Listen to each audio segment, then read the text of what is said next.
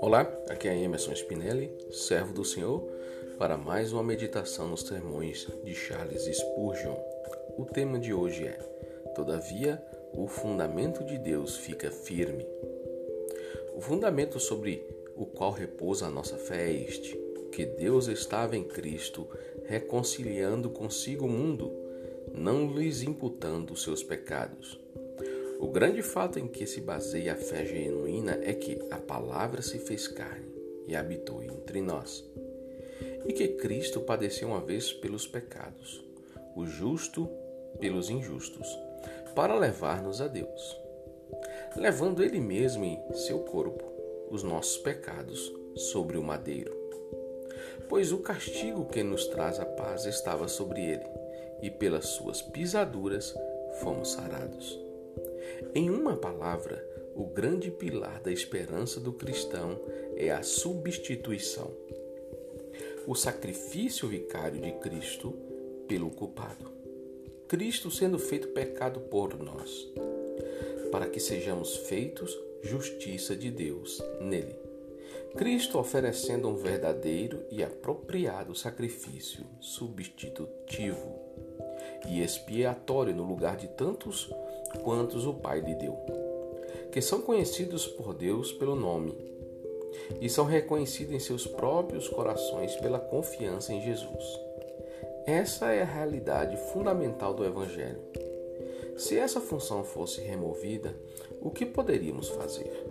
No entanto, ela permanece firme como o trono de Deus. Sabemos disso, descansamos nisso, nisso, regozijamos com isso. Nosso deleite é guardar, meditar e proclamar essa verdade.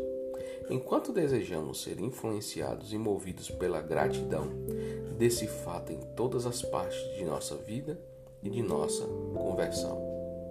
Nestes dias, um ataque direto é feito à doutrina da expiação. Os homens não podem suportar a substituição. Eles rangem os dentes com a ideia do Cordeiro de Deus levando o pecado do homem. Mas nós, que conhecemos por experiência a preciosidade dessa verdade, iremos proclamá-la com confiança e sem cessar, desafiando-os não iremos nem reduzi-la, nem alterá-la, nem fragmentá-la, de qualquer forma ou modo. Ela deve ser Cristo, um substituto positivo, suportando a culpa humana e sofrendo em lugar dos homens. Não podemos, não ousaremos abandoná-la, pois é a nossa vida e apesar de toda controvérsia, sentimos que todavia o fundamento de Deus fica firme. Amém?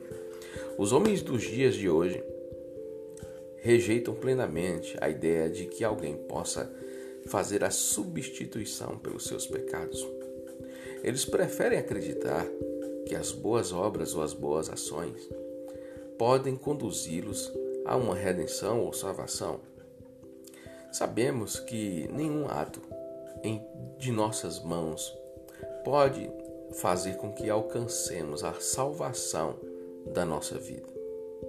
Jesus, ele entendendo a nossa condição de pecadores, fez a substituição.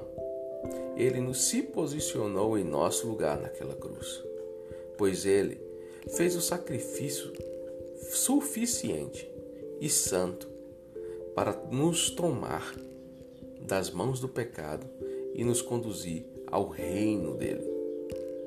As nossas justiças não são suficientes elas não têm condições de estar nos colocando como salvos diante de Deus. A salvação só vem do Senhor. Só o próprio Deus pode salvar o homem, porque só o próprio Deus é santo o suficiente para ser o sacrifício aceitável para a redenção humana. Claro que aquele que está em Cristo, boas obras e boas ações deve praticar. E esta é a nossa obrigação como filhos de Deus: amar ao próximo, zelar por aqueles que estão necessitados e cuidar deles. Então, a nossa salvação foi alcançada por intermédio do próprio Deus, que foi sacrificado naquela cruz. Jesus, o Cristo.